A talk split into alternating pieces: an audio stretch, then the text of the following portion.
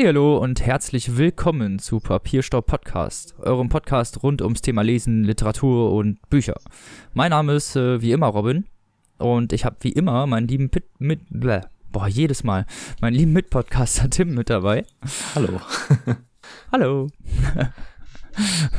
ja, äh, Folge 28 und wir haben heute ganz besondere Bücher mit dabei, die schon Genau. lange angekündigt sind und wo wir uns eigentlich schon seit Ewigkeiten darauf vorbereiten. Aber zuerst mal, was hast du denn gemacht, Tim? Die letzten Ähm, zwei Wochen. Ja, ich war bei einer Lesung und zwar von Flake, dem Keyboarder von Rammstein. Der hat sein neues Buch äh, vorgestellt. Das haben wir auch bei Instagram, äh, also habe ich ein Bild zugemacht. Ähm, das heißt, heute hat die Welt Geburtstag. Und ist sein zweites Buch. Das erste hieß äh, Der Tastenficker, an was ich mich so erinnern kann. Und äh, der war in Schwerin, äh, in Thalia, in der Buchhandlung. Guter und, Buchtitel. Ja, ne? Auf Und- jeden und äh, hat da halt so erzählt, so ein paar Anekdoten und äh, ein bisschen was draus vorgelesen und so und am Ende noch signiert. Äh, war richtig cool. Also der Typ war mega lustig und ähm, So wie man sie, sich ihn vorstellt eigentlich, weil ich meine, Rammstein ist ja, ja, ich meine, die machen der, böse Musik, aber aber gerade der Typ ist halt, ähm, also wenn man sich mal Konzerte von Rammstein angeguckt hat, das ist, also der Keyboarder ist, läuft halt immer mit so einem ultra glitzernden Anzug rum und läuft die ganze Zeit auf dem Laufband während des Konzerts. ja, das habe ich schon mal gesehen. Ich dachte Und- mir schon, als ich das gesehen habe, dachte ich, wow, wie anstrengend das bitte sein Ja, muss, oder? die ganze Zeit auf diesem Laufband zu laufen. Ja, oder, oder, und dann kommt's ja auch noch bei Bück dich und so, äh, da spielt dann er ja nochmal eine besondere Rolle quasi. ähm, Ich will da, nicht wissen, welche. und äh, ja, jedenfalls hat er davon so erzählt. Und also in dem Buch geht's halt um ein Konzert, was sie geben sollten, aber Flake wurde halt krank. Also es ist Ja. halt auch wirklich geschehen und äh, wie er die Zeit dann so wahrnimmt und erzählt auch noch ein paar Anekdoten aus der Vergangenheit und so, ist richtig unterhaltsam gewesen. Also autobiografisch gehalten. Genau, das war der erste Roman oder das erste Buch halt auch schon. Ähm, Ich meine, da geht's halt dann mehr um Rammstein, im ersten halt gar nicht. okay, da geht's mehr um ihn selber, oder? Ja, also halt wie er, also im Prinzip alles, was er vor Rammstein gemacht hat. Ah, interessant. Der hat da auch schon mehrere Bands und so. Es gibt auch ein, eine Geschichte in dem ersten Buch, wo er in Schwerin angefahren wurde, witzigerweise, und fast alle seine Zähne verloren hat. Oh Gott. ja. ähm, Das wird schöne schon mal auch echt schöne geil, ne? Verbindung mit der Stadt. Ja. echt, also kann ich nur jedem empfehlen. Ist äh, ein sehr schönes Buch und er schreibt halt auch sehr unterhaltsam. Und falls er, ich weiß gar nicht, ob er auf Tour geht oder so, oder ob das jetzt halt nur so eine einmalige Veranstaltung war, aber wenn, dann geht er auf jeden Fall hin. Ja, würde ich auch empfehlen. Ja, ich meine, ich habe es nicht gesehen, aber ich kann mir vorstellen, dass es bestimmt cool war. Ja, war auf jeden Fall sehr unterhaltsam. Und äh, was hast du denn so gemacht? Ja, also äh, bei mir läuft es im Moment nicht so gut. Wer so ein bisschen Mhm. auf Twitter gesehen hat oder so, hat halt gesehen, ich, äh, dass mein Opa gestorben ist und äh, bei uns läuft es halt einfach ein bisschen. Wir hatten Familienfirma und er war halt integriert und deswegen bin ich da ein bisschen eingespannt im Moment und muss da aushelfen und konnte leider mich nicht so super viel aufs Lesen konzentrieren, wie das sonst vielleicht der Fall ist. Ja, aber wir wissen alle zu schätzen, dass du trotzdem die Folge mitmachst. Äh, Und sonst habe ich eigentlich nicht äh, so viel gemacht. Also ich habe hauptsächlich gearbeitet und in meiner spärlichen Freizeit dann versucht, noch ein paar Bücher, also die paar Bücher zu lesen, die ich dann ja auch vorstellen wollte. Ja. Da kann ich mich eigentlich schon mal jetzt äh, bei der lieben Luise entschuldigen, die uns äh, das Erwachen zukommen lassen hat. Das wir Das jetzt noch vorstellen. Ja. Das genau, hat uns nämlich beiden eins zukommen lassen. Ich kam nämlich leider nicht dazu, äh, das zu lesen und dafür entschuldige ich mich dann halt jetzt mal. ja, Also- du hast ja trotzdem angefangen und ich habe es ja auch gelesen. Ich, komplett. ich habe es ein bisschen, ich habe es versucht, aber Tim hat es gerettet. Deswegen, Ja, ja ich meine, äh, also das kann man dir auf jeden Fall nachsehen, dass du da Ja. jetzt äh, nicht wirklich für bereit warst.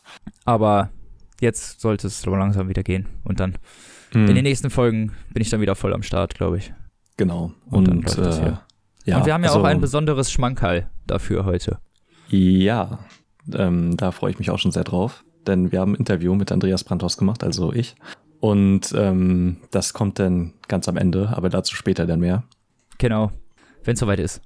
Genau, und deswegen äh, lassen wir auch das Vorgeplänkel-Thema heute wegfallen, weil das Interview, also ich habe es noch nicht geschnitten, aber ich habe so 20 Minuten aufgenommen. Deswegen, wir wollen die Folge nicht überspannen. Wir haben ja auch noch Ja, genau. drei Bücher dabei und naja, nächstes Mal im Vorgeplänkel Hörbücher. Ja, sehr schön. Gibt schon mal eine, eine Vorschau. Er hätte gut zu der Folge gepasst, weil ich habe äh, meine beiden, also das Erwachen, äh, habe ich zur Hälfte als Hörbuch gehört und äh, der Goldene Handschuh habe ich komplett als Hörbuch gehört. Ja. Das Ja. Erwachen habe ich übrigens auch ein bisschen reingehört ins Hörbuch. Ich glaube, wir hatten beide den super lustigen Einfall, uns den Probemonat von Audible zu holen und haben uns dieses Genau. Hörbuch als, als Auswahl geholt.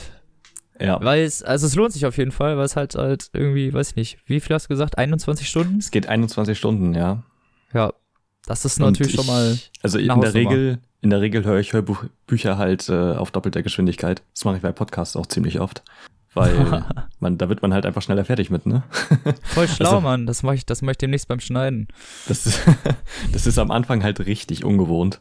Und man musste erst damit klarkommen, aber wenn du so 10 Minuten oder so gehört hast, dann macht es auch keinen Dann Unterschied mehr. nicht mehr. Ja. Ja, gut.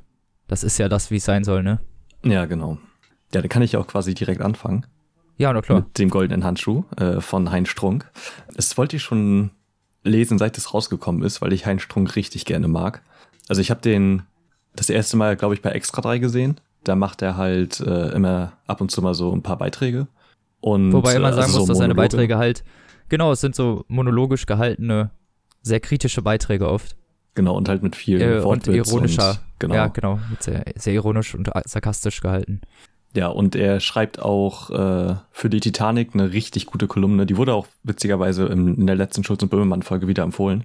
Äh, nicht Schulz und Böhmermann hier, fest und flauschig. Heinz Strunks Intimschatulle für die Titanic. Ähm, also, Klingt sexy.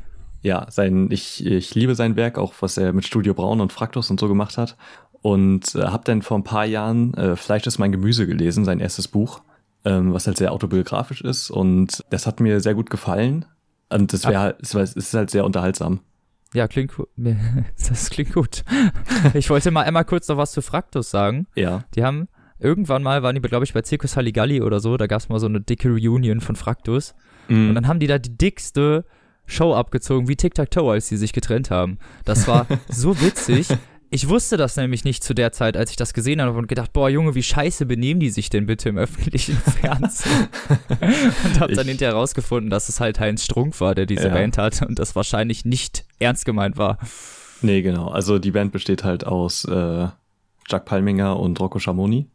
Und äh, ich kann auch nur den Film wärmstens empfehlen. Den Fraktus-Film. Den Fraktus-Film. Ja, das ist wie, kennst du This is Spinal Tap? Nee. Das ist Leider nicht. Also es ist so eine britische Fake-Dokumentation über halt eine fiktive Rockband. Ähm, auch Spinal Tap richtig gut und äh, das ist im Prinzip das gleiche. Also es- geht da halt um Fraktus, die sich da halt wiederfinden, um nochmal ein Projekt zu starten quasi und das wird halt so dokumentarisch begleitet, aber ist natürlich alles äh, geskriptet und so, ist ein grandioser Film. Wird so alles so ein bisschen auf Korn genommen, dieses ganze Behind the Scenes und ja, Bandgehabe und so. Genau. Und ähm, ja, also und mit dem Wissen, wenn man mit dem Wissen ans Buch geht, also an der goldene Handschuh, es erwartet einen halt was völlig anderes. Also Fleisch ist mein Gemüse ist halt, hat auch schon sehr tragische Elemente, ähm, weil sein Leben halt ziemlich tragisch verlief. Und ähm, der goldene Handschuh ist im Prinzip äh, ein Tatsachenroman. Und es geht halt um äh, einen Serienmörder namens äh, Fritz Honka, der im Buch Fiete genannt wird.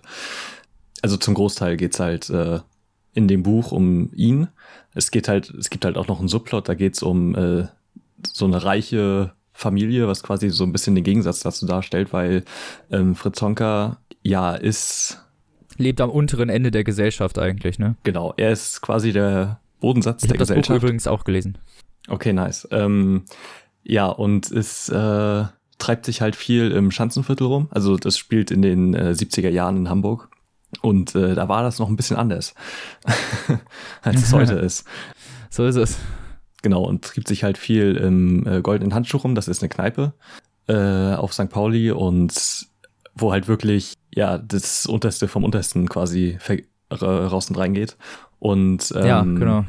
also es, der, der Roman äh, fängt oder nimmt gar nicht so unbedingt die Morde groß äh, oder fängt gar nicht die Morde ein, ähm, eher gegen Ende hin und äh, konzentriert sich halt viel mehr auf das Leben, also so den Alltag quasi von Honka, Ja. der ähm, Also was, mit was für Leuten der zu tun hat und. Genau, halt einfach das Milieu, in dem er ist und was er halt alltäglich macht. Also wie er halt Frauen mit nach Hause nimmt und wie er die behandelt und wie er lebt und wie er im goldenen Handschuh lebt und äh, es ist teilweise auch so ein bisschen wie die Leute da leben, die noch im Handschuh ein- und ausgehen. genau Das ist ja so ein bisschen so ein, so ein so ein gesamtes Bild irgendwie von diesem Milieu, was da zu Anfang so ein bisschen gezeichnet wird. ja genau, also es, das Bild dieses Milieus ergibt sich halt auch je näher man quasi Honka kennenlernt. Genau. Weil halt jeder da so ist im Prinzip. also ähm, ist halt, also es war mit das vielleicht das ekligste Buch, was ich bisher gelesen habe. Ich empfand es ekliger als Trainspotting oder so. Ja, ich wollte schon sagen, ey, wir hatten doch schon, schon mal Chuck Palahniuk. Ja, und Das ist schon also, schwierig. Ja, okay.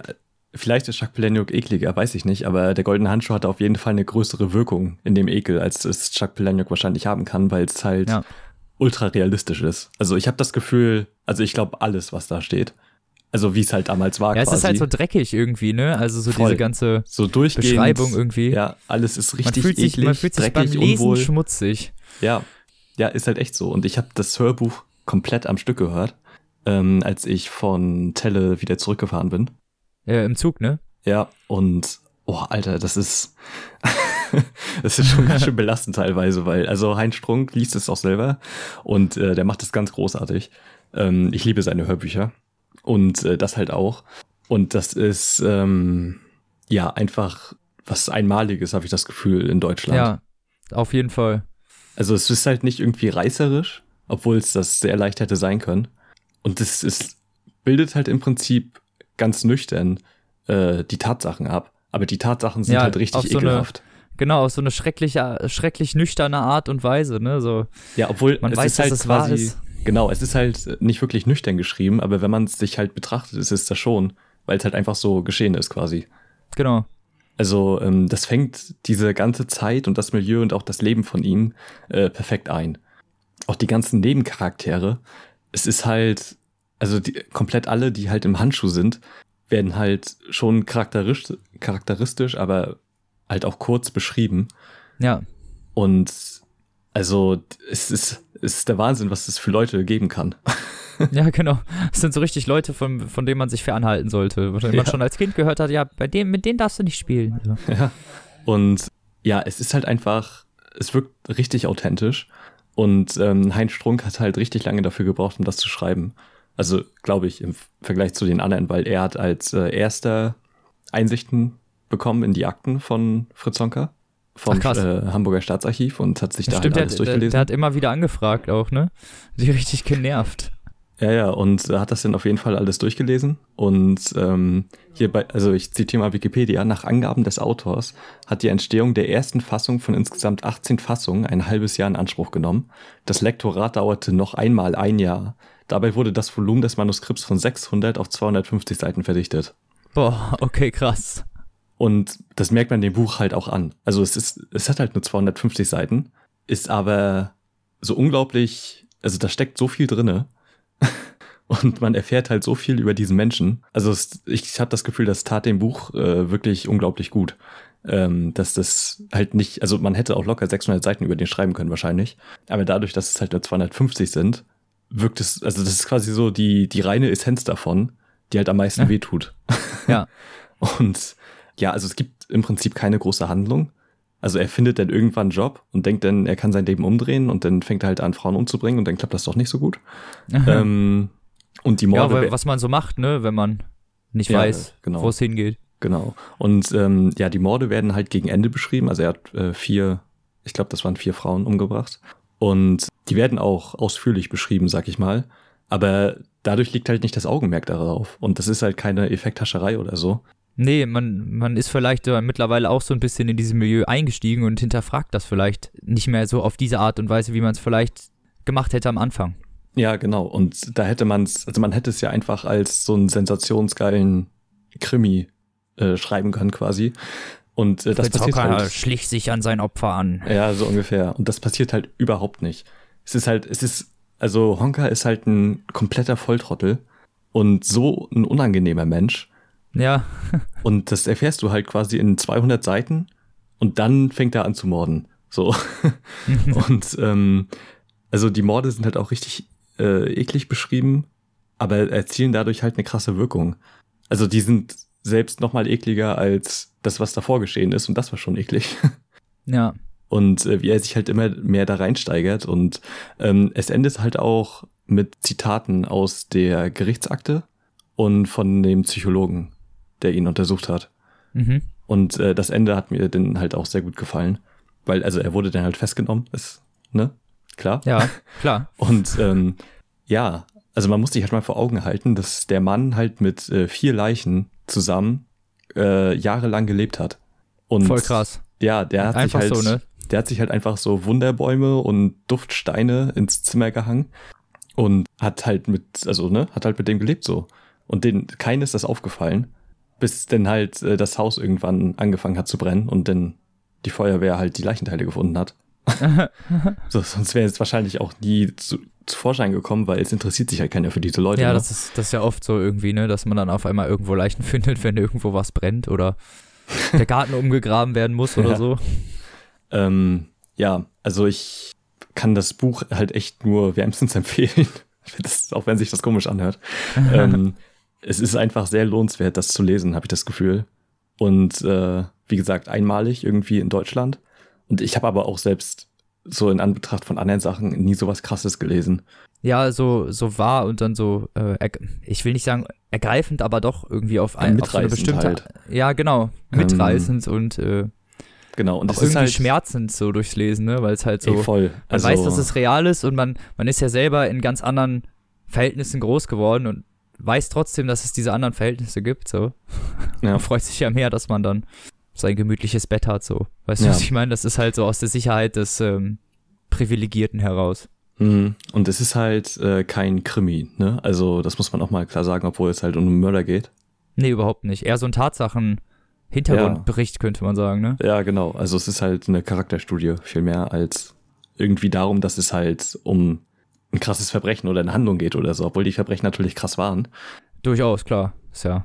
Aber Die es ist waren halt, ja durchaus bekannt, sogar, die Fälle. Ja, die haben äh, damals krasses äh, Medieninteresse gehabt natürlich. Ähm, und ja, also kann ich echt nur jedem empfehlen, der mal Lust auf was äh, Mitnehmendes hat, sag ich mal. Also danach äh, fühlt man sich auch erstmal bisschen schlecht.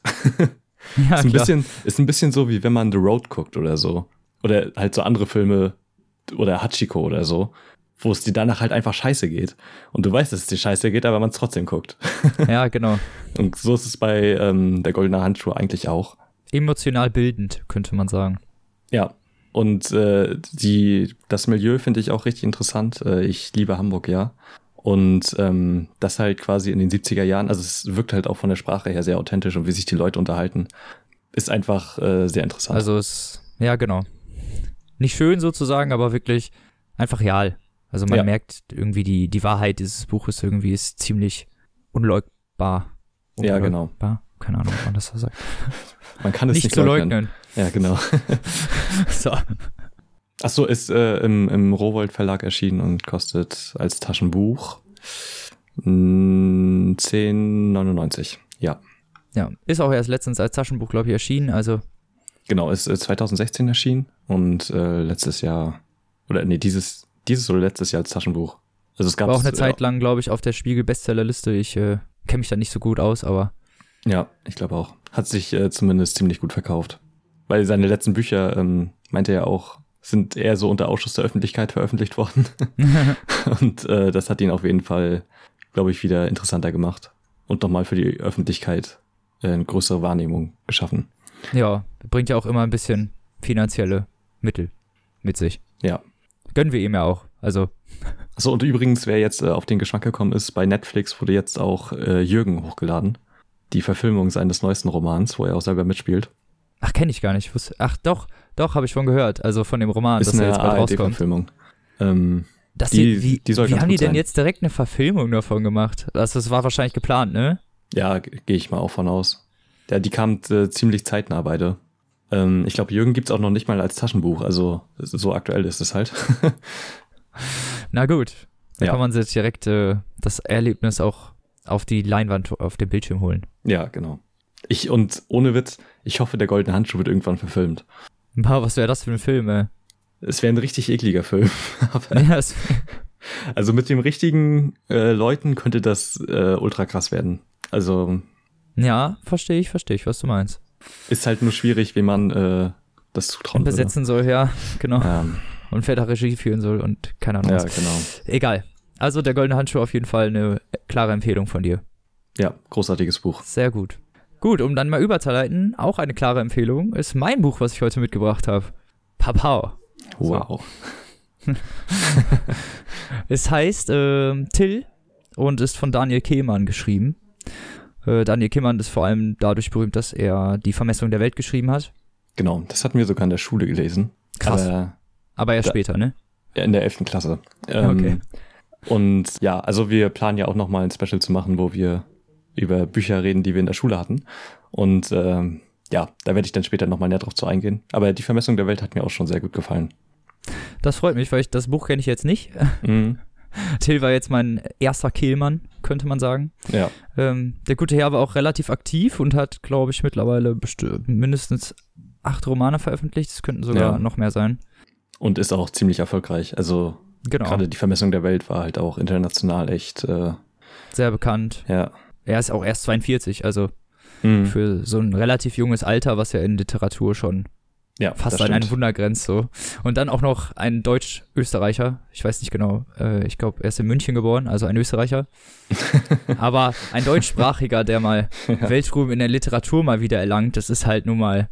Ja, ne? Eigentlich sind wir das Land der Dichter und Denker, aber wir haben seit 100 Jahren keine Dichter und Denker mehr hervorgebracht, so wirklich. Mhm. Schon peinlich. So, aber der Herr Kehlmann vertritt diese Sparte ziemlich gut. Ja, worum geht's denn in Till? Werden sich wahrscheinlich viele fragen. Till ist die Neuinterpretation des, ja, der mittelalterlichen Sage Till Eulenspiegel.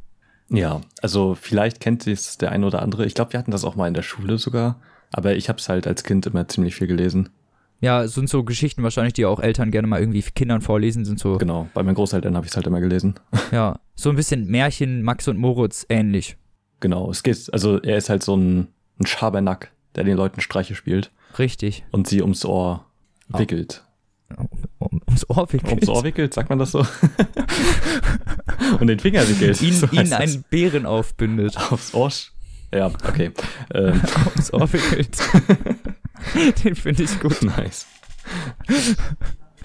Lass das als neuen Untertitel des Podcasts machen. Oh ja, Wir, wickeln, euch ums, ums Ohr. Boah, richtig gut. nice. Ja, nee, äh, Till Eulenspiegel ist dafür bekannt, äh, halt in irgendwelche Dörfer zu kommen und da ähm, durch seine Shows und sein Auftreten die Leute dazu zu provozieren, sich eigentlich gegenseitig irgendwie fertig zu machen. ja, genau. Ja, und er verschwindet natürlich dann immer in dem größten Krach. Und ein paar Leute haben sich dann umgebracht oder abgestochen oder sich verletzt, aber die anderen hatten alle Spaß. Und das ist halt so die Moral der Geschichte. Böse sein ist okay, wenn es nur ein Paar trifft. Keine Ahnung, ich weiß nicht, die Moral hat sich mir nicht so ganz erschlossen, aber Sind Das sehr ist lustige so- Geschichten. ja, das ist halt so Till Eulenspiegel. Es sind, ähm, ich weiß nicht, wie viele Geschichten insgesamt, so um die 50, glaube ich, vielleicht sind sogar noch mehr. Ja, Im also originalen gibt's Roman. Halt, ja, die gibt's halt schon ziemlich lange und es sind Ja, wahrscheinlich es sind halt auch so Klassiker, so, ja, also genau. so, so ganz alte Dinger. Ich weiß auch gar nicht, ob es da so einheitliche Sa äh, Fassungen gibt oder so.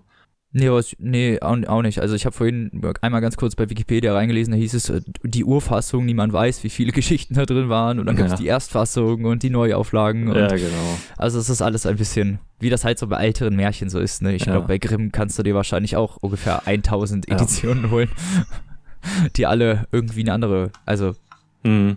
also ich meine, die Geschichten sind, werden ja immer gleich sein, aber sie werden teilweise anders übersetzt, anders geschrieben oder Ja. Sogar vielleicht anders aufgebaut sein. So, aber jetzt wieder zum Buch. Das Buch ist letztens erst erschienen und hat generell ziemlich viel Aufmerksamkeit erregt. Ich meine, wenn man sich so ein bisschen im Literaturbranche so ein bisschen umschaut, also ich habe es mehrfach gesehen. Ja, man sieht es auch überall in Läden. Also Daniel Kehlmann ist halt auch eine ziemlich große Nummer, ne? Ähm, Ja, klar, natürlich. Also Mhm. verkauft sich natürlich immer wie geschnitten Brot. Und das kann ich bei diesem Buch auch sehr gut verstehen.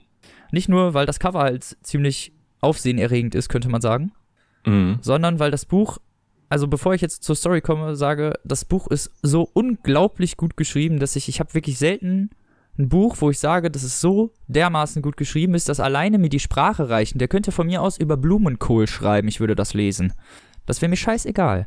Diese Sprache, die er schafft und diese, diese, diese Gewandtheit und diese fast, man könnte sagen, Nüchternheit, so, so, so, eine, so eine bestimmte Art von Realität, die er so in seinen Text mit einfließen lässt, die dich so mitnimmt und da so reinzieht, wirklich. Ohne, dass es jetzt irgendwie gestelzt wäre oder irgendwie versucht wäre, hochtrabend zu klingen. Es sind einfach so diese, die Satzstellung und überhaupt allgemein dieser Sprachstil, der dich, äh, der einen da super in diese Geschichte mit reinzieht. Ich habe halt, äh, also das war bei der Vermessung der Welt ging es mir halt genauso. Weil, also ich habe sowas auch noch nie gelesen in der Form. Er, ähm, also die Verbesserung der Welt ist quasi komplett in indirekter Rede geschrieben. Also in dem Buch unterhalten sich auch Leute und da gibt's Gespräche und die sind komplett in indirekter Rede geschrieben und das ist unfassbar, wie lange man dafür braucht. Ja. Das ist echt, also ich kann mir das gar nicht vorstellen, das irgendwie äh, zu packen als Autor. Also wenn man sich schon sowas vornimmt, ich meine, das war bei ähm, das Parfüm ja ähnlich das ist halt so durch die Sprache was ganz Besonderes war. Aber das ist mir bei Daniel Kiermann, also bei die Vermessung der Welt zumindest auch aufgefallen. Ich habe halt auch noch nichts anderes von ihm gelesen. Nee, ich auch nicht. Also wir sind halt, du hast mhm. das eine gelesen, ich habe das andere gelesen. Ja. Ähm, und wir haben, kommen beide auf denselben Konsens, also ist ja schon ja. mal gut. Ja, also Till geht, wie ich es ja schon gesagt habe, um Till Eulenspiegel, aber im Gegensatz zu dieser, zu den Originalromanen, könnte man sagen, zu dieser mhm. Märchensammlung, ist das eher eine autobiografische Darstellung des Till Eulenspiegel, wie er als historische Persönlichkeit hätte sein können. Oder war, ich weiß nicht, ob der wirklich ich glaub existiert doch, hat. Ich glaube, der ist, also, ich glaube, der existierte wirklich. Aber ich weiß halt, also, ich weiß halt nicht, wie. Äh, ich weiß nicht, wie Form. akkurat das halt ist, ja. aber dieser Roman erzählt die Geschichte des historisch akkuraten Till Eulenspiegel.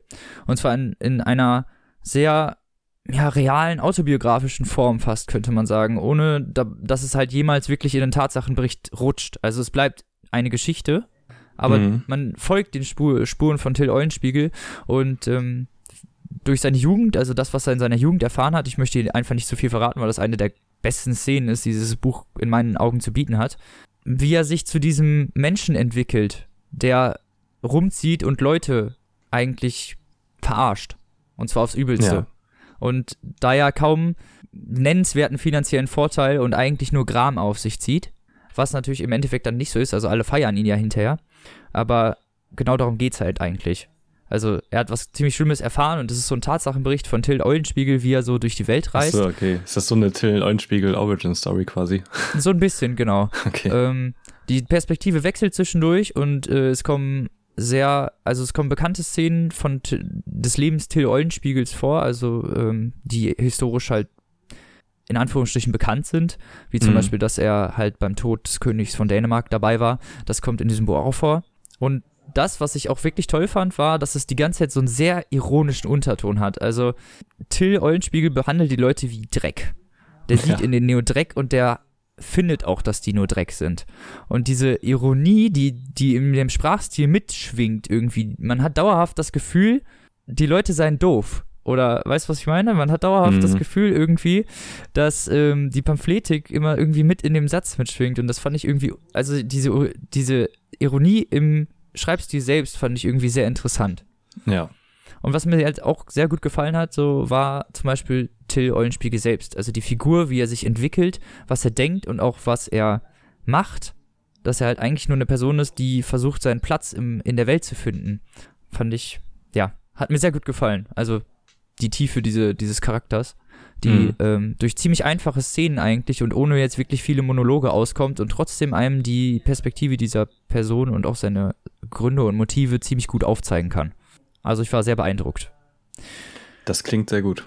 Das war, ähm, ja, auf jeden Fall. Also es hat wirklich viel Spaß gemacht zu lesen. Das Einzige, was ich vielleicht so negativ anmerken könnte, ist, dass da viele historische Punkte drin sind, sagen wir es mal so, auf die angespielt wird, die ein normaler Mensch, der jetzt nicht vielleicht die krasseste Ausbildung oder überhaupt Interesse in, an Geschichte wirklich hatte, vor allen Dingen nicht zu dieser Zeit, ja. ähm, da sehr ja, schlecht da kann man halt nicht alles auswendig kennen, ne? Nee, auf keinen Fall. Also entweder beschäftigt man sich davor rudimentär so ein bisschen damit, damit ja. man weiß, was darin vorkommt. Ich habe das nicht gemacht, hatte aber auch nicht das Gefühl, dass ich dadurch etwas von der Geschichte verpasse oder von dem ja, okay, Inhalt. das ist ja nochmal wichtig. Also das hört sich halt auch so an, als würde sich das ziemlich gut eignen, um das in der äh, Schule durchzunehmen. Durchaus, ja, könnte, könnte, ich, könnte ich so unterschreiben eigentlich. Also es ist natürlich in dieser heutigen Zeit, vor allen Dingen mit so Trump und solchen Parallelen, wird dann natürlich schnell gerne mal irgendwas gezogen. Ich finde, man sollte das nicht unbedingt machen. Ich finde, das passt in, die, in diese Welt rein. Es ist ein, ich will nicht sagen welthassendes Buch, aber durchaus eins, was die negativen, genau, ja, ähm, okay. die negativen Aspekte ziemlich äh, zelebriert, könnte man fast sagen. Ja. Und auch, ähm, ja, es passt ein bisschen, natürlich, klar sind die Parallelen zu dieser Zeit immer gezogen, vor allem auch bei Gegenwartsliteratur. Ich fand aber jetzt nicht, dass man, dass man das jetzt unbedingt auf eine höhere Ebene heben musste. Also ich habe da jetzt keine Parallelen zu Trump oder irgendwelchen anderen Sachen wirklich gesehen. Ja.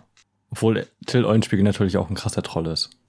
Ja, natürlich, klar, aber Till Eulenspiegel ist viel zu schlau. Schon ein Troll, um, bevor es alle anderen Trolle gab. Ja, natürlich, genau. Aber er ist halt viel zu schlau auch, um ja, halt jemand wie Trump zu sein. Also das finde ich, finde ich halt eigentlich auch einen ziemlich ja. fiesen Vergleich. Ja. Muss ich ganz ehrlich sagen. Also wenn ich diese Figur das wird Till Eulenspiegel nicht gerecht, ja. Nee, auch dem, dem äh, Till Eulenspiegel, den Kehlmann in seinem Buch verewigt hat und den er wirklich zum Leben erweckt hat durch diese Seiten, einfach nicht gerecht, nein. Und deswegen, also ich würde nicht sagen, dass es jetzt, also für mich hat es jetzt keinen Histo äh, heutigen Kontext wirklich gehabt. Ich fand, das war ein tolles Buch. Man lernt viel über die Historie zu der Zeit und halt über Till Eulenspiegel. Und diese Geschichte ist einfach, die, sie ist fortlaufend, sie zieht einen mit und zeigt einem Hintergründe von, also einfach diese, diese Art von Mensch, die dieser Till Eulenspiegel ist, ist einfach sehr interessant. Ja, das, also hätte man jetzt nur so die Handlung oder so, äh, hätte ich auch niemals oder würde mich das halt auch nicht wirklich interessieren.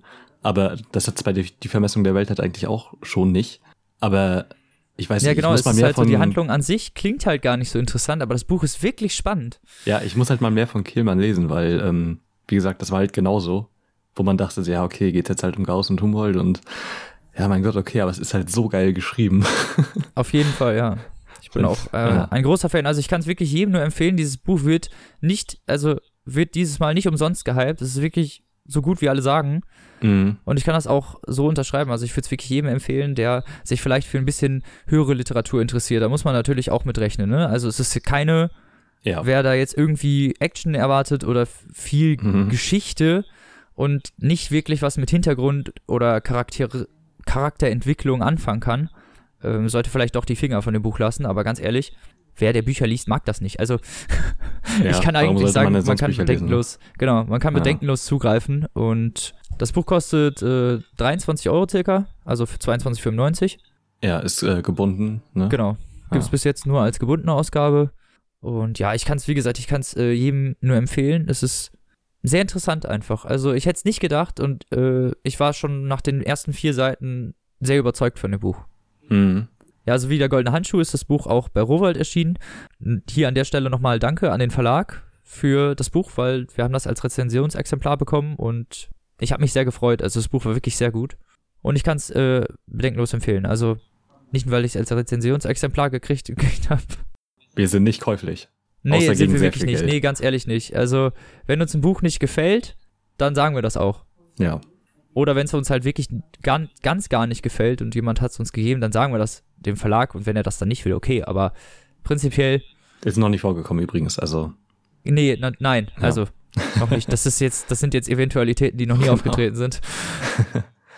Wir sind nicht käuflich, genau. Können wir an der Stelle ja mal sagen. Also, ja, außer vielleicht gegen sehr viel Geld, aber darüber lässt sich dann verhandeln. Ja, aber, gegen, aber nur gegen ganz, ganz viel Geld.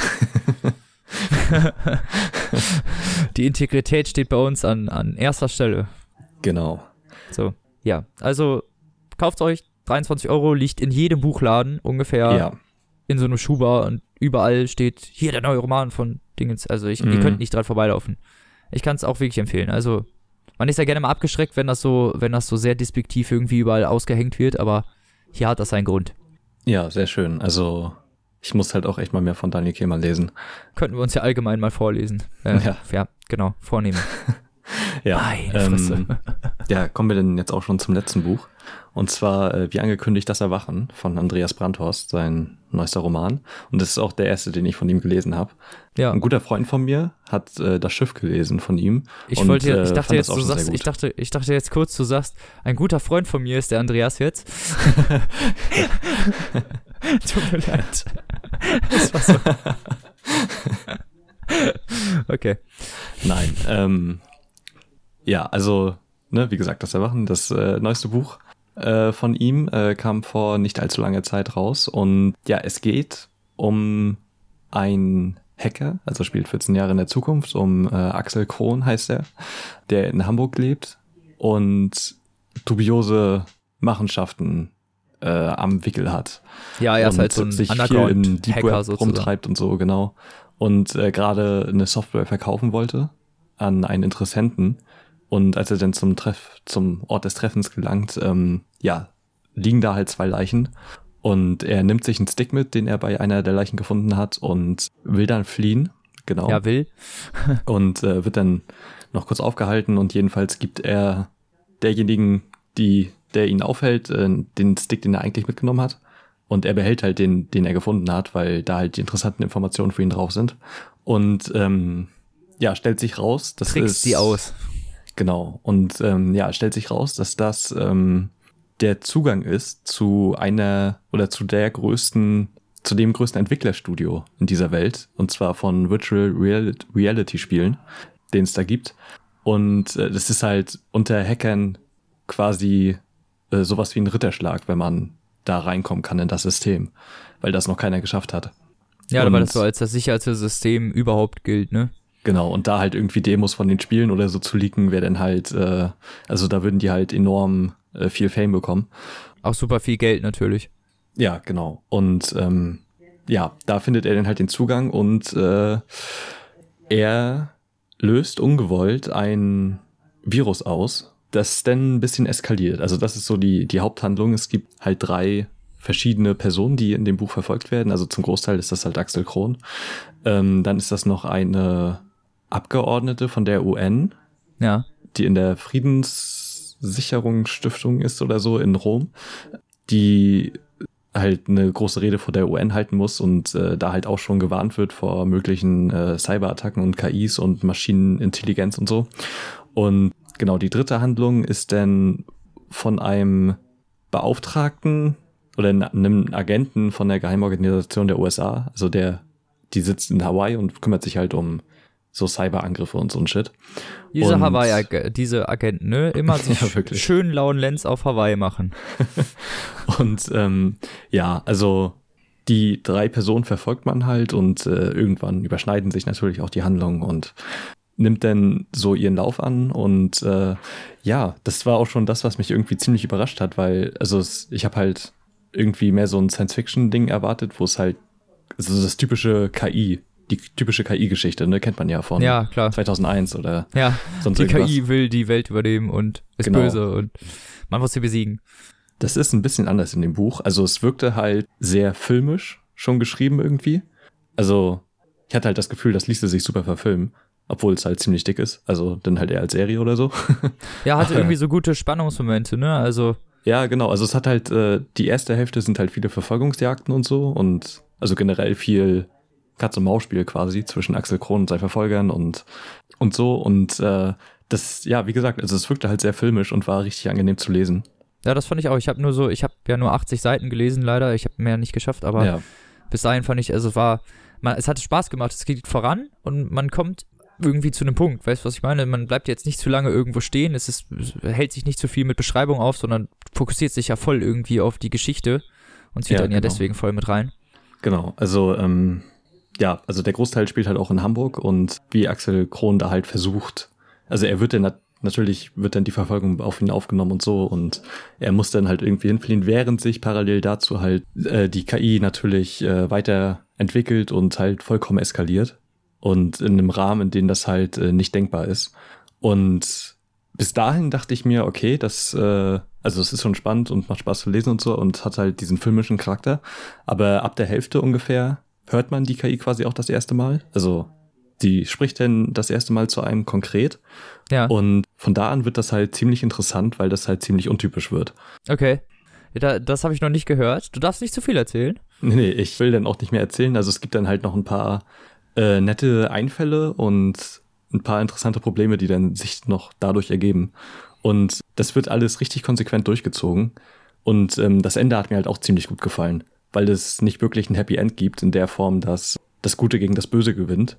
Also Ja. die KI ist in dem Fall denn das Böse, sondern also es gibt im Prinzip ein Happy End, aber halt kein klassisches. Okay. Und es ist ja, das klingt äh, schon mal irgendwie interessant. Das also, ist halt ja, alles. ich will da halt nicht zu viel erzählen. Ähm, Ja. Also es lohnt sich halt wirklich, äh, das komplett durchzulesen. Es ist halt ziemlich dick, muss man sagen. Es hat 736 Seiten. Und Ja. das war schon wirklich sehr groß. Als es hier ankam, war ich schon sehr verwundert. ja, ja, also kann ich echt nur empfehlen, wer Lust auf Blockbuster-Unterhaltung hat mit ein bisschen mehr Tiefe, als es so üblich ist vielleicht. Wie gesagt, also die Science Fiction spielt halt im Prinzip jetzt nicht so eine große Rolle, weil es halt nur 14 Jahre in der Zukunft ist. Also Ja, es ist so ein bisschen, ist so ein bisschen eher so ein Krimi mit so genau. Technik. Genau, und Ebene. das, was da angesprochen wird, ist schon, äh, also man, ich glaube, da kann sich auch jemand hineinversetzen, der jetzt nicht unbedingt den ganzen Tag zockt oder so. Ja, das ist durchaus auf jeden Fall, sagen wir mal, konsumüblich geschrieben. Also jeder, jeder kann das durchaus verstehen. Ja, genau. Und das, denke ich, äh, tut dem Buch auch sehr gut. Und wie gesagt, es konzentriert sich halt mehr auf die Handlung als äh, auf die Technik letzten Endes. Und es gibt halt so einen interessanten Spin in diese KI-Geschichte, die ich davor halt auch noch nicht so gesehen habe. Also auf jeden Fall eine Empfehlung. Ja, äh, genau. Cool. Und Wo erschien im Piper Verlag, glaube Im ich, ne? Piper Verlag, genau, und kostet 16,99 Euro. Boah, das geht ja noch für 700 Seiten. Ja. Ist halt im Taschenbuch, glaube ich, ne? Oder Ja, ist ähm, in Paperback Anführungsstrichen Taschenbuch. broschiert. Ja, genau. Ah, Also es okay. ist keine gebundene Ausgabe, aber also halt nicht Taschenbuch, sondern schon dicker gebunden. Ach ja, quasi. stimmt, stimmt. Hat ja, ja, stimmt. Ähm, Hat ja wirklich so einen Umschlag noch. Ja, genau. Ja, ist echt weiter zu empfehlen. Also mir hat äh, sehr viel Spaß gemacht. Und ich kann auch das Hörbuch nur empfehlen. Der Sprecher Ja, ist da habe halt ich auch auch mal kurz gut. reingehört. Ja. Ja, das hat, das macht auf jeden Fall ziemlich viel Spaß. Das kann man, also ich finde, das ist so, das ist nicht anstrengend zu hören. Es gibt Hörbücher, finde ich, die kannst du nicht hören. Also ich hatte Till Ja. zum Beispiel, habe ich auch ein bisschen als Hörbuch gehört. Man kann das hören. Ich finde es nur sehr, sehr anstrengend, weil Mhm. man sehr, sehr genau zuhören muss, was passiert, weil du nämlich wirklich sonst was verpasst. Ja. Also von der Story wirklich. Mhm. Und das ist ja ein bisschen schade. Und bei Das Erwachen hatte ich das jetzt nicht so. Also nicht, dass man, ne, also klar, wenn man Ja. mal so, aber wenn mal, wenn man da mal so 10, 15 Sekunden was verpasst, ist es halt nicht, weißt du, was ich meine? Es ist halt Ja, nicht man kommt dann essentiell wieder. dafür. Ja, Genau, also du kommst halt wieder die rein und- Spur, genau. Es ist, äh, es war, es hat irgendwie Spaß gemacht zu lesen. Außerdem ist das ziemlich spannend. Also, da Mhm. schläft man nicht mal eben so bei ein. Ja, Das das, ist stimmt. halt- ähm, man will halt auch wissen, wie es weitergeht. Also, und also wirklich, das Ende hat sich halt für mich äh, dadurch nochmal komplett, also dadurch hat sich das ganze Lesen noch gelohnt. Also, und das war eh schon gut. Ähm, Ja, sehr, also, wir haben das, um ehrlich zu sein, angeboten bekommen und haben uns das ja nicht selber ausgesucht. nö, genau. Also wir haben halt ein Angebot bekommen mit uns zwei Bücher vorgeschlagen wurden, ob wir die nicht äh, vorstellen wollen. Und ja, also von Andreas Brandhorst habe ich davor halt, wie gesagt, noch nichts gelesen, aber Nö. halt schon von ich ihm glaube, uns gehört beide so. hat er, hat er den, der Klappentext angesprochen, der da mit drin war und ja. da, wir haben halt, wir haben halt jetzt nicht so viel gedacht, ne? Also es war jetzt nicht, äh, Genau. Wir haben halt, also auch, wir wurden auch nicht bezahlt oder so, wie gesagt. nee, Nur das Rezensionsexemplar haben wir bekommen. Ja, und äh, darüber hinaus habe ich denn, weil ganz hinten steht, wie man mit Andreas Brandhaus Kontakt aufnehmen kann. Und das ist überraschend ziemlich einfach. also, ähm, ich habe ihn halt einfach bei Facebook angeschrieben, ob äh, er Lust hat auf ein Interview. Ja, und hat er cool. geschrieben, ja, kein Ding. Ja, echt. Richtig angenehme Kommunikation. Und ich habe das gerade eben geführt vor ein paar Stunden und ja, will da auch gar nicht zu viel vorwegnehmen und wir können das mal direkt abfahren.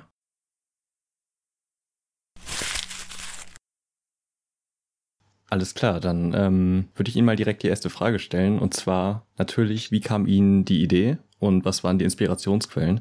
Weil das war jetzt das erste Buch, was ich persönlich von Ihnen gelesen habe. Aber ich habe halt gehört, dass es ja sehr Thriller behaftet ist, Ihre Handlung und es schon sehr filmisch inszeniert wirkte. Also jetzt auch das Erwachen schon. Was waren da so Ihre Inspirationen?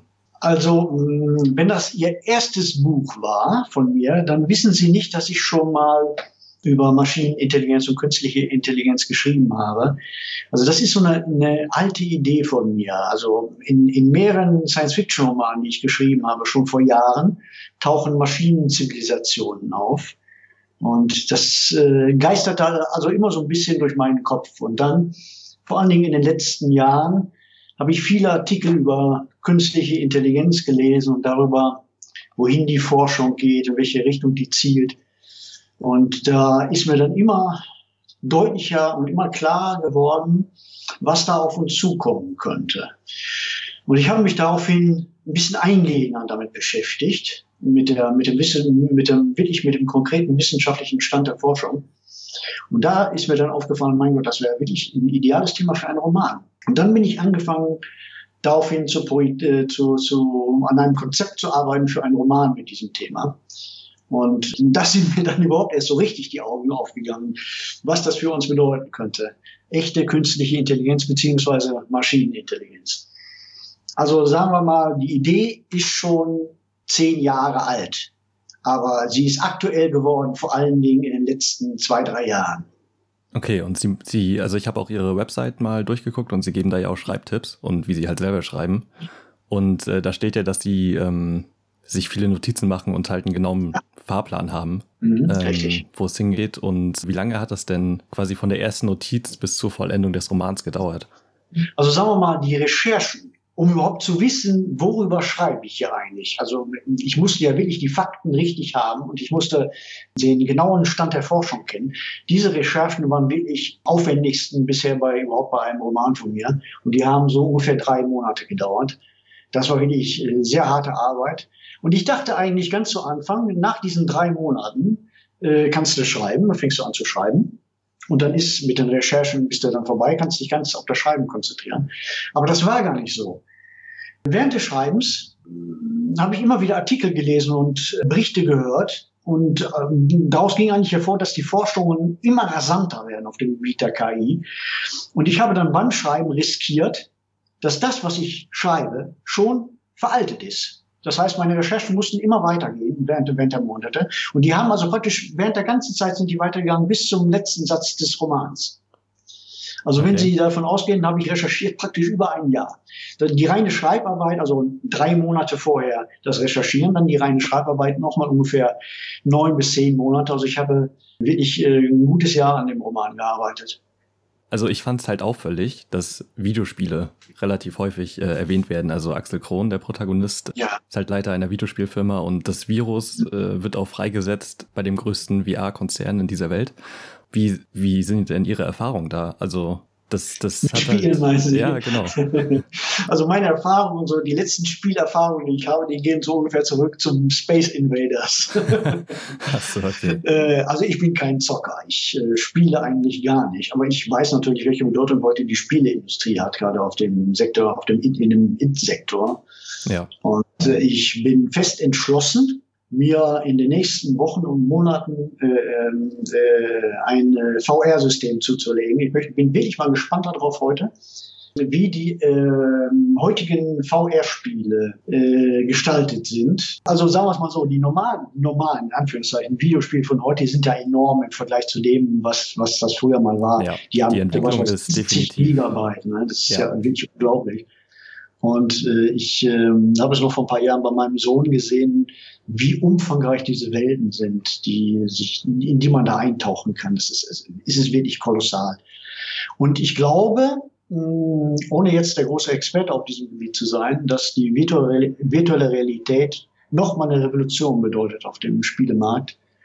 Und äh, das könnte die gesamte Freizeitindustrie revolutionieren. Ja, das ist wahr. Und haben Sie dann auch, also weil am Anfang äh, des Buches zitieren Sie ja auch 2001, glaube ich, oder mhm. jemanden, der wiederum 2001 zitiert. Was, also hatten Sie so Inspiration quasi für die KI? Sie meinen jetzt ähm, für diese KI, die die Personal, die die, hm, wie soll ich sagen, ich will jetzt also auch nicht so viel verraten über das Buch. Ja. Ähm, für die KI, die in dem Buch erscheint, meinen Sie? Ja, genau. Dafür gibt es eigentlich keinen. Nein, muss ich ehrlich sagen. Okay. Da habe ich also kein großes Beispiel gehabt, an dem ich mich orientiert habe, sondern die ist wirklich aus dem Stoff selbst heraus entstanden. Ja, die wirkte jetzt, also die hat jetzt auch nicht so gewirkt, als wäre sie von irgendetwas, was ich kennen würde. Also ich lese halt relativ viel Science Fiction und gucke auch viele Filme, aber ähm, ja, hat mich jetzt auch an nichts Spezielles erinnert, deswegen auch nur die Frage. Ja, ähm, es gibt einen einen interessanten Punkt dabei, an, an, auf den ich immer wieder gestoßen bin bei meinen Recherchen und auf den ich auch immer wieder angesprochen werde bei Podiumsdiskussionen und so weiter. Mhm. Was Sie wahrscheinlich jetzt eben auch gemeint haben. Denn in Filmen ist KI, künstliche Intelligenz, immer personifiziert. Ja. Oder individualisiert, so nenne ich das. Das heißt, die KI wird konkret in Form eines Roboters, in Form eines Kindes, ne? AI ja, von der amerikanische Film. Ja. Äh, das heißt, es ist immer eine Person, eine, eine klar identifizierbare äh, Entität, so nenne ich das jetzt mal. Ja. Ich halte das, wenn wir von einer wirklichen Entwicklung ausgehen oder von der wahrscheinlichen Entwicklung ausgehen, für extrem unwahrscheinlich. Ich halte die Lösung, die ich äh, in meinem Roman anbiete, für weitaus wahrscheinlicher. Das heißt, dass die, eine Maschinenintelligenz eben nicht örtlich oder personenmäßig äh, lokalisierbar ist, sondern sie wird ein globales Phänomen sein. Sie wird global sein in einer globalisierten Welt. Das ist eine ganz wichtige Sache, denn äh, die meisten KI-Projekte, die heute vorangetrieben werden, werden vorangetrieben in dem Wissen, dass KI brandgefährlich ist. Das wissen die Forscher sehr wohl. Und sie meinen, sie könnten den metaphorischen Stecker ziehen, weil ihre Projekte isoliert sind. Aber wenn so ein Projekt wirklich interessant werden soll, muss es eine Verbindung haben zum Internet. Und äh, dann kann man nicht mehr ohne weiteres den Stecker ziehen. Stellen Sie, was ich meine? Das ist ja. also der, der Schritt weg von dem, von dem kleinen isolierten Projekt zum globalen Phänomen. Und dazu braucht man nur eine, eine Leitung, eine Internetleitung.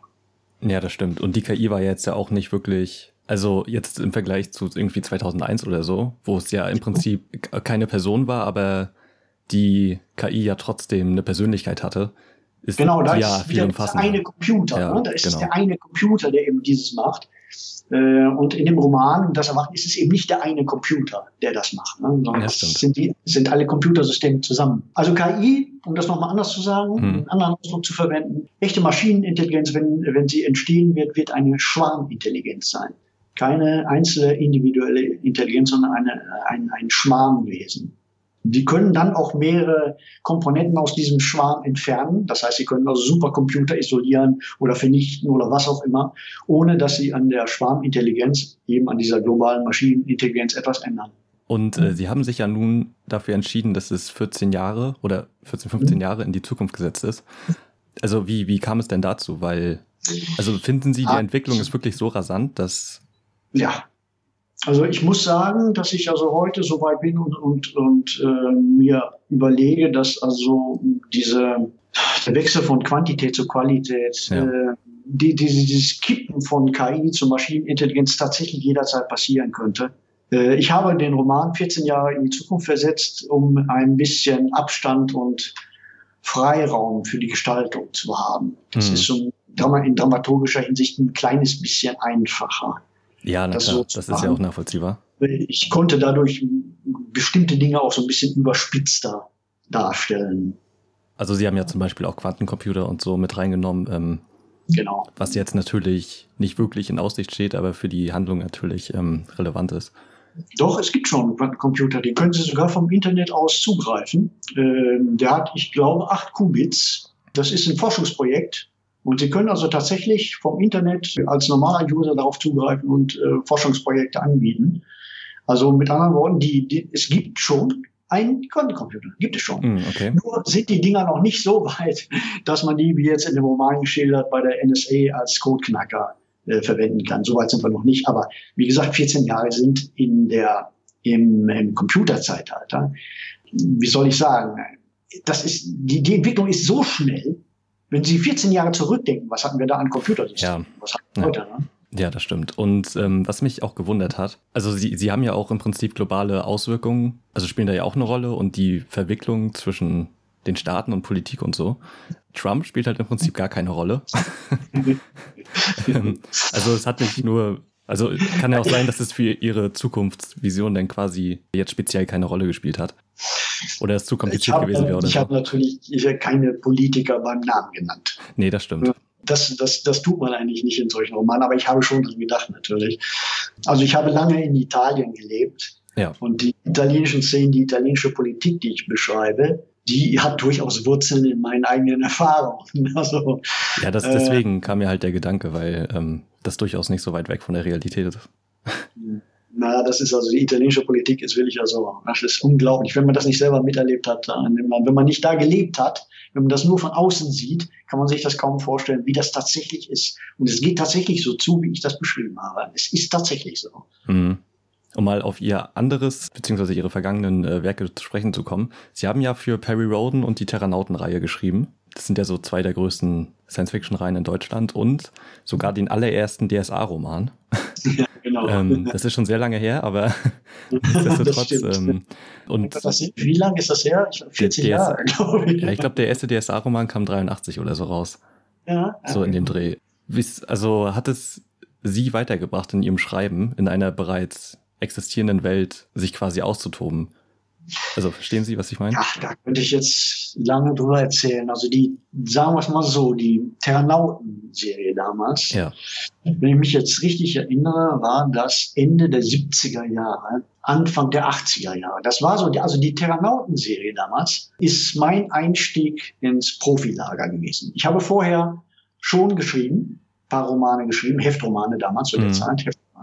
Aber ich bin damals noch kein Profi gewesen. Das heißt, ich habe noch einen anderen Job gehabt und ähm, aber die Ternauten-Serie, als ich dann das Angebot bekam, da mitzuschreiben, das war der Punkt, wo das Schreiben, wo die Arbeit äh, an Texten so groß geworden ist, dass ich also die Entscheidung treffen musste, das geht also jetzt nicht mit einem anderen Job noch, sondern muss das also hauptberuflich machen.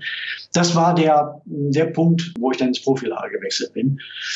In die Perioden, also Periodenroman habe ich zwei geschrieben, aber das erst in den 2000er Jahren. Ich habe also zwei Taschenbücher für die Periodenreihe geschrieben für. Also ja, bei den Terranauten war es ein bisschen mehr. Ja, da waren es damals die Heftromane, dann natürlich auch noch die Taschenbücher damals dazu. Mhm. Wie gesagt, die Periodenromane kamen dann Anfang der 2000er Jahre. Und das war so meine Hommage an die Periodenserie, mit der ich als Kind und als Jugendlicher hab, da habe ich die verschlungen, die Periodenromane damals. Und das war, als ich dann das Angebot kriegte vom Verlag, ähm, die, die, ähm, die traten an mich an und sagten, hätten Sie nicht Lust, an dieser Trilogie oder an diesem Sechsteiler, Lemuria, einen Band zu schreiben? Habe ich gesagt, klar, machst du. So schreibst du auch mal einen Periodenroman. Es ist natürlich eine ganz andere Arbeit. Das heißt, solche Romane schreibt man nach einem Exposé. Ja, okay, das ja. wäre jetzt die nächste Frage gewesen, wie da Ihre Freiheiten waren. Die sind natürlich eingeschränkt. Ja. Also wie gesagt, man schreibt nach einem Exposé, die Handlung ist vorgegeben, die Personen sind vorgegeben. Man hat natürlich trotzdem so bestimmte Freiräume, die man, äh, Lücken, die man füllen kann mit eigenen Dingen und so weiter. Aber letztendlich muss man sich an diese Vorgaben halten.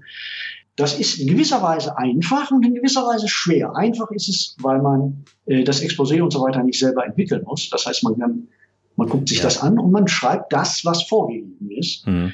Genau das kann aber auch sehr schwer sein, weil der eigene Autor in einem drin sagt, nee, das würdest du aber anders machen. Das heißt, man muss so gewisse Kompromisse mit sich selber schließen dabei. Aber ich kenne die Arbeit damals also auch noch von den Tarnauten her. Man, man kann, wenn man will und wenn man Energie da richtig reinsteckt, kann man auch äh, solche Romane, die vorgegeben sind und so weiter, kann man solchen Romanen den eigenen Stempel aufdrücken. Das geht durchaus. Also und ich glaube, das habe ich auch gemacht bei den beiden Perry-Romanen. Aber eigene Romane sind natürlich eine ganz andere Sache. Da muss man, da geht man ganz anders ran an, an, an so etwas. Vom Konzept her schon.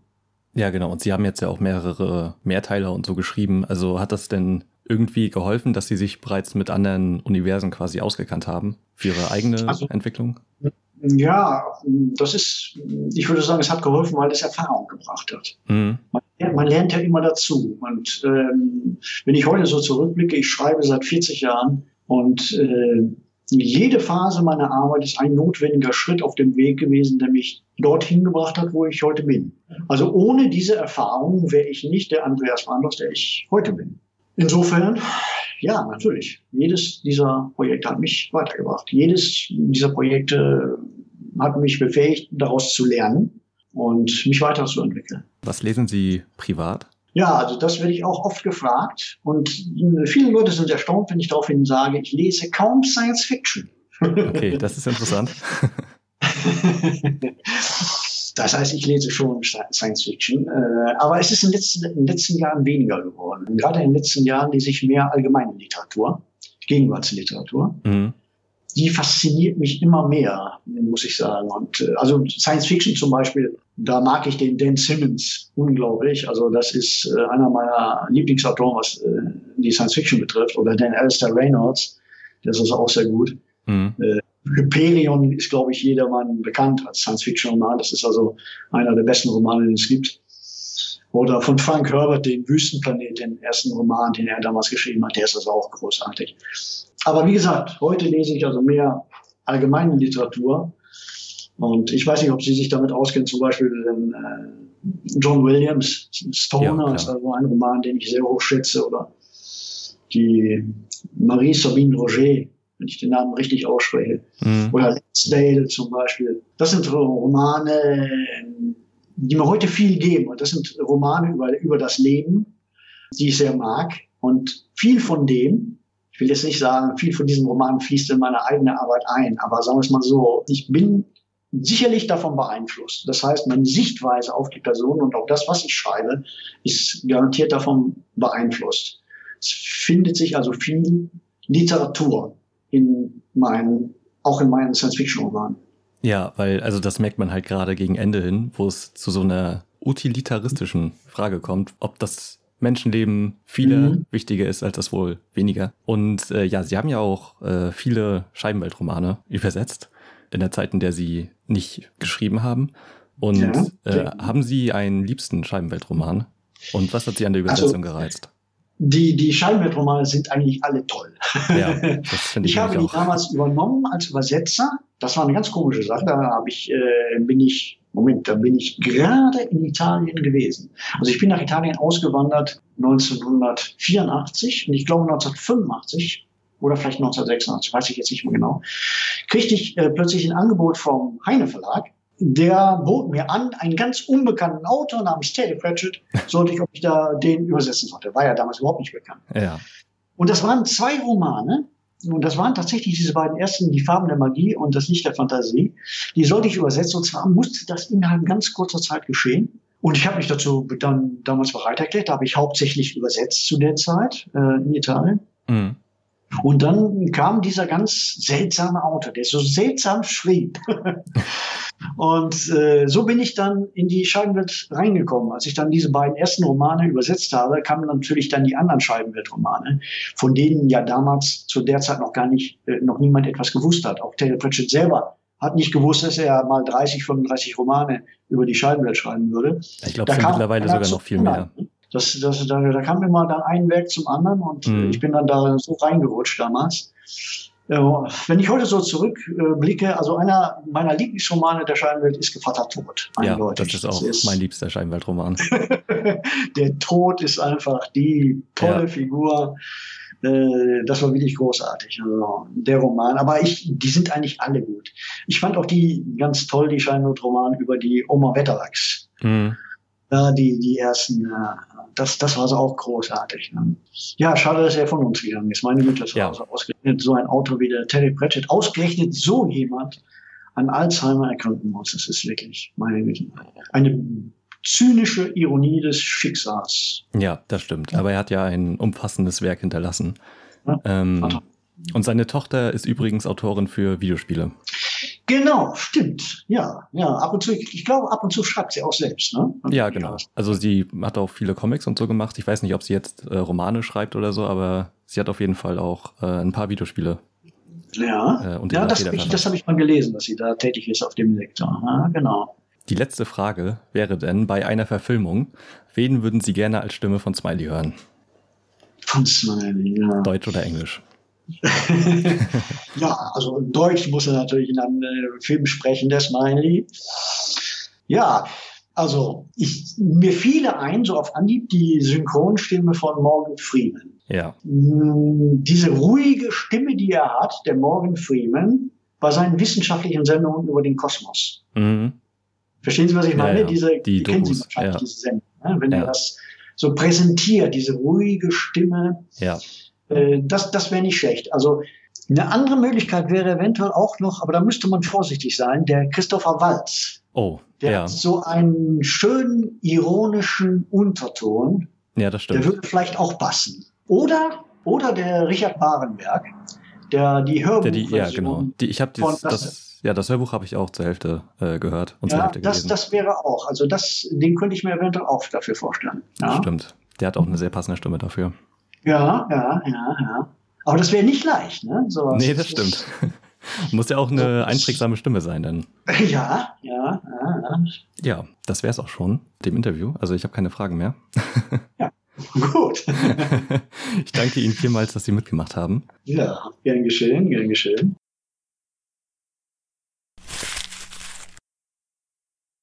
So, vielen Dank nochmal an Herrn Brandhaus, dass das alles so äh, locker geklappt hat. Genau. Und, ich hoffe, an, es hat euch gefallen. und an Pew Online für die Rezensionsexemplare. Ja. Da haben wir uns sehr gefreut. Ja. Ja, dann So. kommen wir eigentlich auch schon, dann haben- sind wir mit unseren Büchern und mit unserem lang angekündigten Das Erwachen mit Interview und leicht verschoben Special endlich, äh, haben wir das auch fertig. Genau. Und jetzt bleibt uns nur noch Musikempfehlung. Genau. Was, Was hast du uns denn heute mitgebracht, Ach so. Tim? Nee, Okay. du fängst an. Okay, ich habe ein Album mitgebracht von einem Rapper, natürlich. Immer dieses, immer diese Hip-Hopper. Ja, aber das Album ist was ganz Besonderes, weil, also es ist äh, von Lord Folter, so heißt der Typ, und das Album heißt äh, Rouge. Ja, Lord Folter ist äh, ein merkwürdiger Name. und ähm, ich habe halt vor einem halben Jahr die erste Single zu dem Album gehört, die heißt Kopf aus Glas, äh, mit Video auf YouTube und so. Ja. Und da wurde das Album halt angekündigt und dann kam richtig lange nichts mehr. Und ich habe vor ein paar Wochen erst nochmal geguckt und er hat eine EP rausgebracht zu dem Album, wo halt schon fünf Ach. Lieder drauf sind. Ja. Und die habe ich dann, also ich habe die gerade beim Freund dann quasi gesehen und als ich dann losgegangen bin, wollte ich mir die halt durchhören. Und der Weg von ihm zu mir nach Hause sind so eine halbe Stunde. Also wenn ich einen Umweg gehe und ich bin einen Umweg gegangen und ich konnte original nur ein Lied hören, weil es mich so krass gepackt hat. also ich habe das halt immer wieder nochmal gehört. Und Ja. ähm, das hatte ich davor noch nie. also Okay, krass. und, das klingt ähm, gut. Und das Album ist jetzt draußen. Also es sind 20 Lieder. Und es ist bei jedem Einzelnen so. Das ist, also man sagt ja immer, dass äh, Rapper so vielleicht die neuen Lyriker sind oder so, oder wo sich zumindest jetzt, Lyriker. ja, also wo sich zumindest jetzt am meisten tut in Sachen Lyrik in Deutschland so. Ja. Und der hebt das Ganze einfach auf eine komplett neue Ebene. Ohne Witz, ich habe noch nie so gute Texte gehört. Auf so gute Beats. Also, das ist unglaublich deep und so krass geschrieben. Also nicht nur inhaltlich, sondern auch, was er an Reimketten und so raushaut. Also, der hat halt teilweise Ja, okay, krass. so Also- ein Part, wo er komplett durchreimt, also auf halt eine Silbe und dabei halt noch krasse Sachen erzählt. Und also echt, ich habe noch nie sowas äh, Gutes gehört. Das ist vielleicht das beste Rap-Album, was ich in meinem Leben gehört habe. Ohne zu übertreiben. Also, Okay, krass. Äh, ähm, das ist schon mal eine Aussage. Ich glaube, wir verlinken dann unten einfach mal Ja. was. ich kann euch auch nur die Rouge EP empfehlen, wenn ihr da mal reinhören wollt. Ähm, und das Album natürlich. Also ist auf Spotify komplett und wahnsinnig gut. Sehr gut. Klingt Ja. cool. Ja, ich habe wieder etwas Nonkonformes dabei. Der Bandname ist schon sehr gut. Die Band heißt äh, Billy Club Sandwich. nice. Dem Album The Usual Suspects. Kam raus 2008 und ist mh, ganz ursprünglicher New York Beatdown Hardcore. Also Auf die Metal, Fresse. ja, Metal in noch krasser und richtig auf die Fresse, ja, genau. Das, so ist der Tanzstil auch so. Okay. Auf die Fresse. Ja. Das ist Pogen in, ja, nee, das ist einfach, nee, das ist einfach nur noch Schlagen. die Musik ist eigentlich ziemlich cool, ich mag Beatdown. Mhm. Ähm, das ist halt, m, die sind, Billy Club Sandwich gehören halt noch zu den alten Hasen, könnte man sagen, dieses New York Hardcore Beatdown-Genres, was da irgendwann mal draus entwachsen ist. Und ja, ist halt, ähm, wie gesagt, muss man mögen, so ein bisschen, ist halt Beatdown. Äh, aber ich mag's halt, weil es halt nicht so New School-Scheiße ist Mhm. und auch nicht so, naja, nicht so abgekupfert wirkt. Weißt du, was ich meine? Man, man merkt Ja. irgendwie, dass es, dass es das Original ist. Und ja, ähm, hat mir sehr gut gefallen, das Album. Äh, hat krasse, hat krasse Breakdowns, hat äh, ziemlich fette Two-Steps. Also alles, was man als Hardcore-liebender Fan so gerne drin hat. Wer sich mal ein Lied anhören will, kann mal äh, Billy Club Sandwich, Bottom of the Barrel. ist ein ganz gutes Lied. Ja, das können wir ja bestimmt auch verlinken. Ja, verlinke ich mal, genau. Ja, wie gesagt, äh, würde ich empfehlen. Vielleicht aber auch eher Leuten, die auch gerne mal was Rockigeres hören. Mhm. Dann fällt euch nicht direkt die Ohrmuschel ab. Okay. Und dann war's das auch schon mit unserer Folge 28. Genau. Die nächsten Folgen, also wir wollen noch vielleicht ein Special machen, wenn wir es schaffen. Wenn wir es schaffen, vor Weihnachten noch. Ja, ansonsten, ähm, ne, Feedback könnt ihr uns gerne da lassen in den Kommentaren oder auf Twitter, auf Instagram und Genau, auf Überall. Facebook. Oder genau, wo ihr wollt. genau. Oder E-Mail info at papierstaupodcast.de. Ja, Überall. Genau. Ja, und dann hören wir uns in zwei Wochen wieder, Freunde. Dann mit Genau. neuen Büchern und neuen Musikempfehlungen und dann vielleicht auch wieder mit Kjeld oder mit irgendwem anders. Mal schauen. Ja, wir kriegen bestimmt noch einen ran. So sieht's aus. Bis dahin, lest was Gutes, Freunde. Tschüss.